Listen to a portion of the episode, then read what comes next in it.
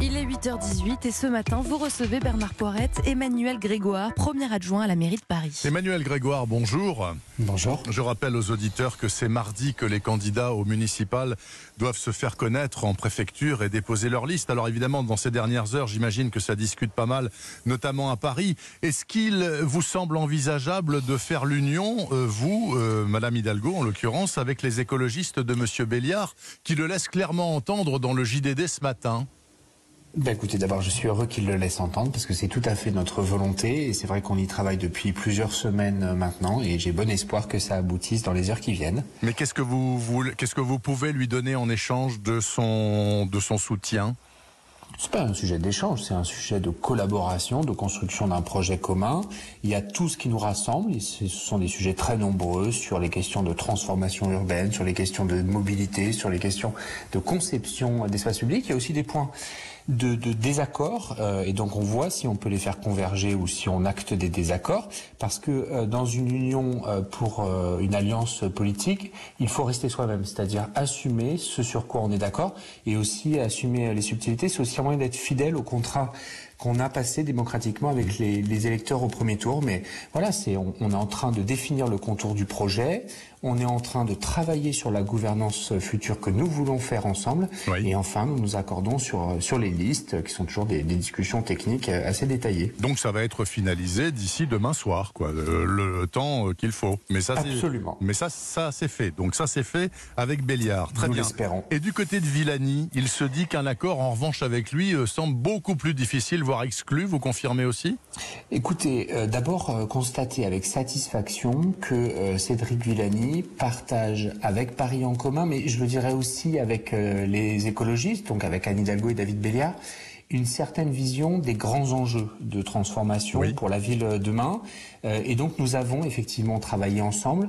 C'est plus compliqué parce que euh, il a fait un score euh, différent et puis c'est pas un allié euh, naturel et on l'a observé pendant la campagne.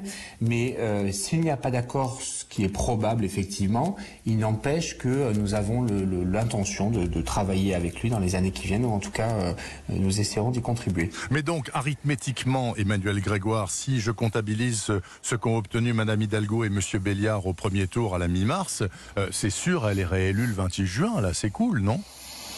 Euh, alors non, s'il y a un- une chose qui n'est pas cool politique, c'est la certitude. Ça, je sais, ça, je sais. Euh, c'est indispensable, il faut y passer, mais euh, c'est toujours un, un environnement incertain. Euh, ce qu'il faut pour être convaincant auprès des électeurs, je le crois, c'est de la transparence, de la sincérité, et puis euh, la volonté de définir des bases de travail euh, claires. Et donc on essaye d'y contribuer, et si ça fonctionne, eh ben on espère que ça rencontrera le soutien euh, des Parisiennes et des Parisiens le 28 juin, mais nous avons encore beaucoup de travail pour cela. Alors, il y a des travails et puis il y a du débat aussi. Par exemple, hier, Anne Hidalgo euh, a, fait, a fait une réunion, donc elle a fait le point sur euh, les terrasses, les terrasses des cafés, là, qui vont pouvoir rouvrir dans quelques jours. Et tout de suite, euh, la maire du 9e, Delphine Burkley, dit Oh là là, c'est de l'improvisation intégrale. Madame Hidalgo fait avec les terrasses ce qu'elle a fait avec les trottinettes. Elle va laisser faire les choses en espérant que ça va se réguler soi-même. C'est pas clair cette histoire-là C'est pas cadré, l'histoire des terrasses?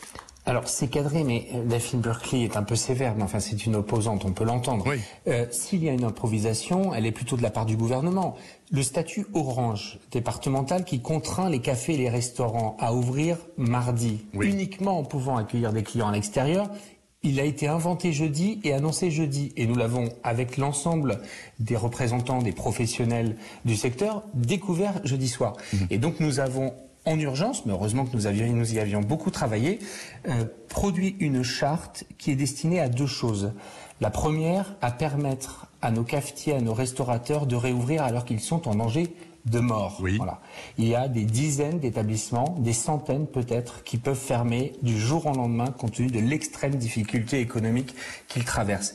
Et deuxièmement, on a aussi des Parisiens, euh, nous en faisons partie sans doute, qui veulent pouvoir retourner au café et au restaurant dans des conditions sanitaires satisfaisantes. Et donc, nous avons, grâce vraiment au professionnalisme des, des agents, des fonctionnaires de la ville de Paris, fait une procédure extrêmement agile, légère, qui permet euh, de, aux cafés et restaurants de s'étendre sur l'espace public en garantissant un certain nombre de choses.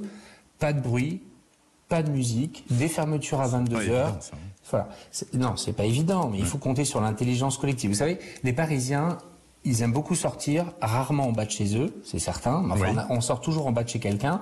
et donc, il faut un effort collectif pour euh, rendre tout ça euh, acceptable. Ce que ce que ce qu'a voulu faire Anne Hidalgo, c'est proposer aux professionnels quelque chose de simple, de facile à comprendre, de facile à mettre euh, en œuvre.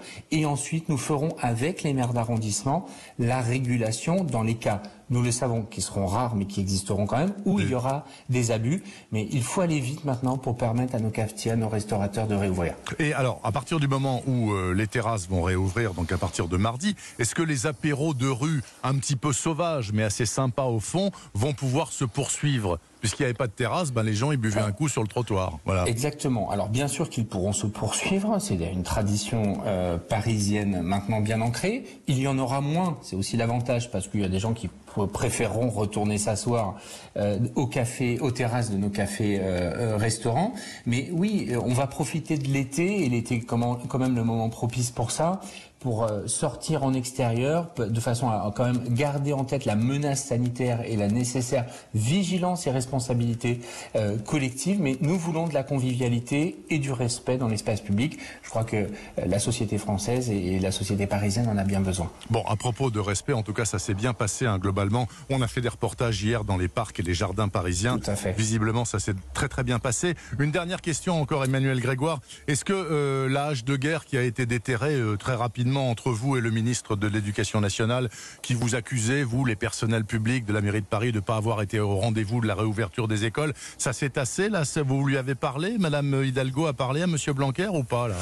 Non, il n'y a pas eu d'échange euh, entre deux, mais enfin nous avons euh, avec le, le recteur d'académie des relations de travail quotidiennes et elles sont extrêmement constructives et intelligentes. La situation est complexe pour euh, tout le monde et j'ai dit avec un tout petit peu d'agacement que c'était le cas aussi euh, pour le ministre et ses responsabilités en matière de mobilisation des personnels de l'éducation nationale et que l'enjeu n'est pas de dire c'est la faute de qui ou grâce à qui. À ce jeu-là, je le sais, le ministre perdrait parce que venir titiller les collectivités locales qui font le maximum pour aider euh, l'éducation nationale dans ces circonstances serait à mon avis une mauvaise idée. Donc il n'y a pas de polémique parce que ce n'est pas le sujet. On fait tout pour ouvrir au maximum, pour accompagner leur redémarrage progressif avec des limites évidentes. Quand vous mettez un protocole sanitaire qui dégrade par trois la capacité quantitative d'accueil d'une école parce qu'il y a moins d'espace, il faut faire de la distance, c'est compliqué pour tout le monde et on le sait singulièrement pour les parents. C'est aussi mon cas euh, pour euh, prendre l'exemple. Donc on, euh, pas de- il ne faut pas polémiquer là-dessus, il faut travailler et trouver des solutions et c'est la seule chose qui nous anime. Merci beaucoup Emmanuel Grégoire, premier adjoint à la mairie de Paris. Je retiens de vos propos au moins, Monsieur Grégoire, que l'union des listes Hidalgo et Béliard à Paris, c'est fait ou ce sera fait dans les toutes prochaines heures. En tout cas, ce sera valable pour le second tour de la municipale à Paris le 28. Merci et bon dimanche à vous, à vous. Monsieur Bon Grégoire. dimanche. Et je vous signale hein, qu'Anne Hidalgo sera en balade justement sur Europe 1 à 11h avec Frédéric Tadei. Il est 8h26.